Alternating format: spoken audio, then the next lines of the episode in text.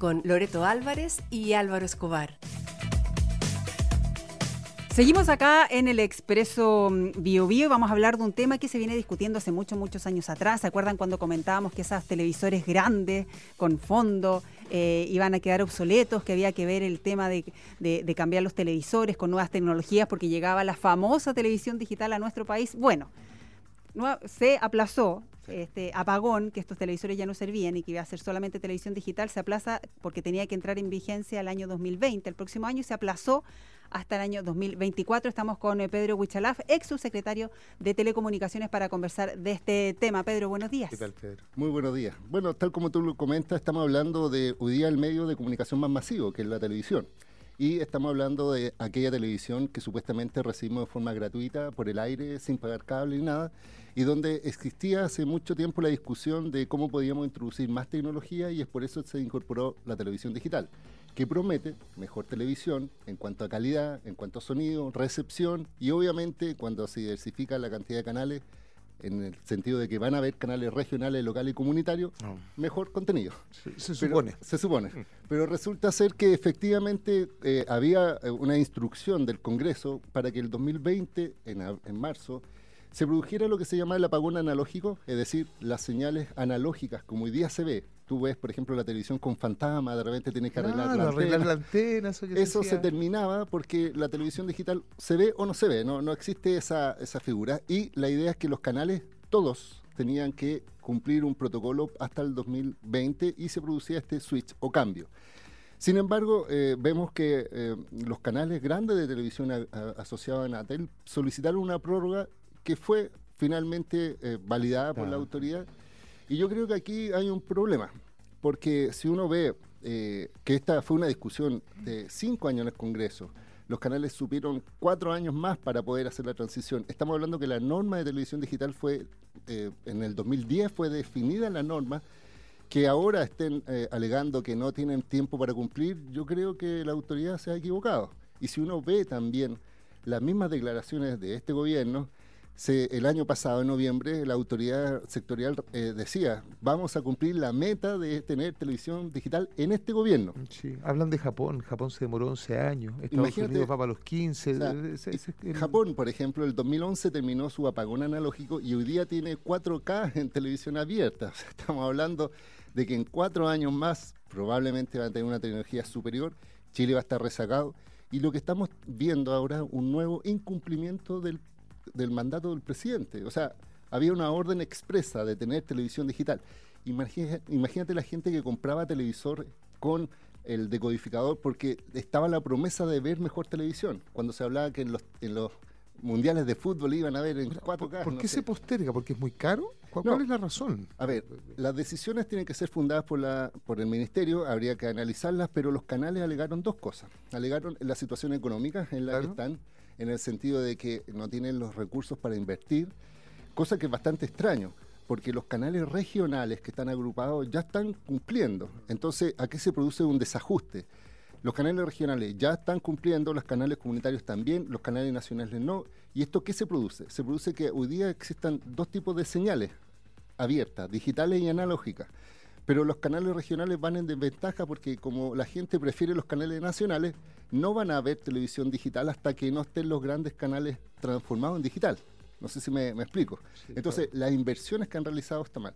Eso por un lado. Y la segunda explicación, que me parece no, no muy prolija, es que los canales grandes de televisión alegaban que se demoraron en establecer las normas técnicas para hacer la transición cosa que eso eh, yo se lo digo con propiedad porque nos tocó a nosotros hacer ese proceso.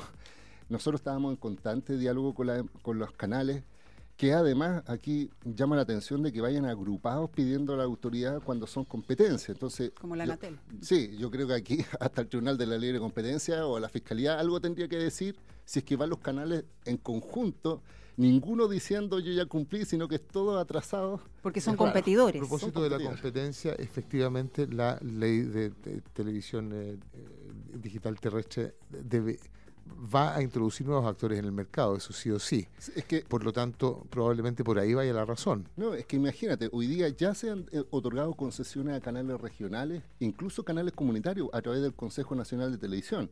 Entonces, imagínate un canal comunitario que le entrega la concesión, pero le dicen, mira, tiene cuatro años más para poder eh, eh, empezar. ¿Por qué? Porque lo dieron el lobby a los grandes canales. Entonces es, bastante extraño. Pero usted como conocedor de la industria, usted fue subsecretario, también tuvo reuniones, me imagino, con la Natel, con los canales. ¿Por qué los canales están dilatando esto? ¿Hay un tema de competencia? Mira, yo creo que falta de previsión y provisión de recursos, porque en definitiva, si ellos saben que eh, esto estaba con un plazo, y además tienen problemas financieros, algunos de los canales principalmente, entonces, obviamente, es mejor eh, correr estos gastos porque se están concentrando en otros, principalmente. No, claro, pero, pero, pero hay algo más allá de quizá evitar que entren más competidores, a lo mejor estoy especulando, pero que el financiamiento venga por otro lado. ¿Por qué los canales no quieren dar este paso? Mira, efectivamente también había esa discusión. Los canales grandes querían tener financiamiento público para hacer esta transición. Y de hecho, como política pública se otorgó financiamiento a canales regionales, locales y comunitarios, es decir, a la competencia. Entonces, ahora este cambio, y además que, la autoridad haya definido cuatro años, es decir, excediendo su mandato y, y adosando la responsabilidad a un segundo gobierno, que esperamos que no sea de la misma línea, eh, eso significa que eh, posterga completamente y como te vuelvo a repetir, ¿quiénes son los perjudicados? Los chilenos, porque en definitiva, por ejemplo, la señora Juanita, que está en su casa, si quiere ver televisión en HD, hoy día tiene que contratar cable. O tiene que contratar televisión satelital o aplicaciones como eh, Netflix y otras. A pagar pagar.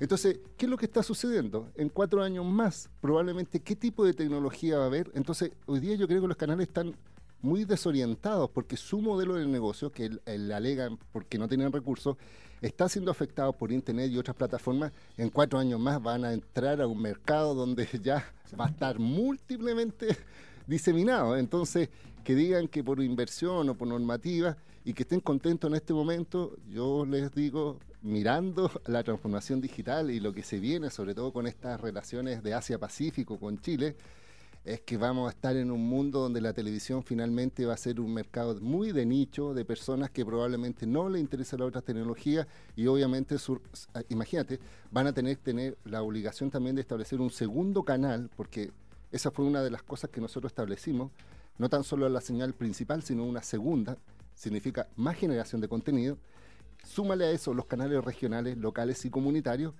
Entonces lo que queríamos eh, como lógica es que haya una lógica de parrilla programática como el cable, pero abierta, gratuita.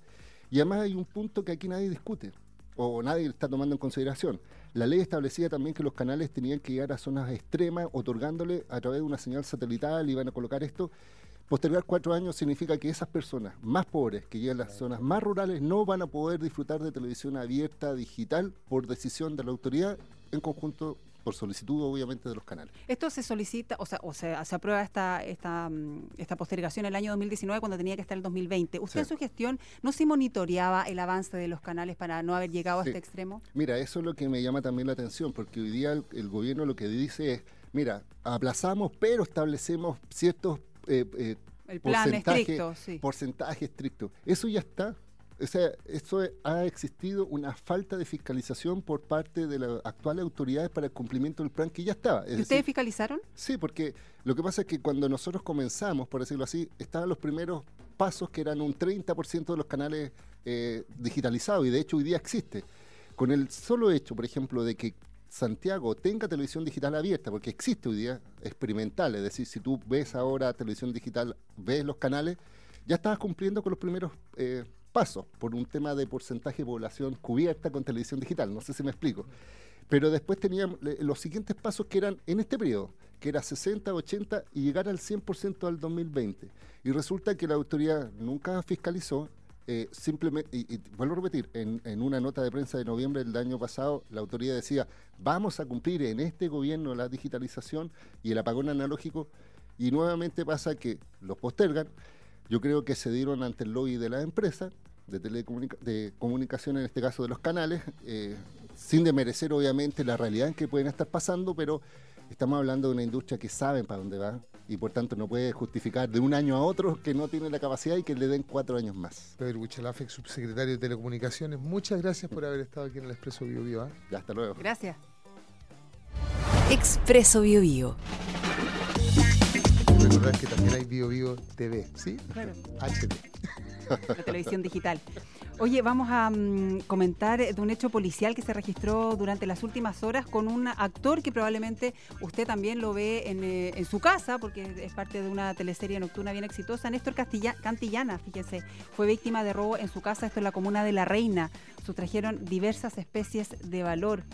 Eh, una investigación, la primera, desarrollada por la PDI a las 3 de la tarde del día domingo. Ayer llegaron dos personas hasta la vivienda que estaba ubicada ahí en la comuna de La Reina, que aprovecharon justamente que no había moradores para saltar la reja y ingresar a este, a esta habitación. Claro, después de eso rompieron una ventana del dormitorio para hacer ingreso a la casa y en el interior registraron por cerca de 20 minutos distintas habitaciones buscando algunas especies de valor. Finalmente se llevaron una consola de videojuegos, un computador, un teléfono y algunas vestimentas, todo evaluado en cerca de 1.600.000 pesos. Los detalles en página 7. Ingresa a página7.cl.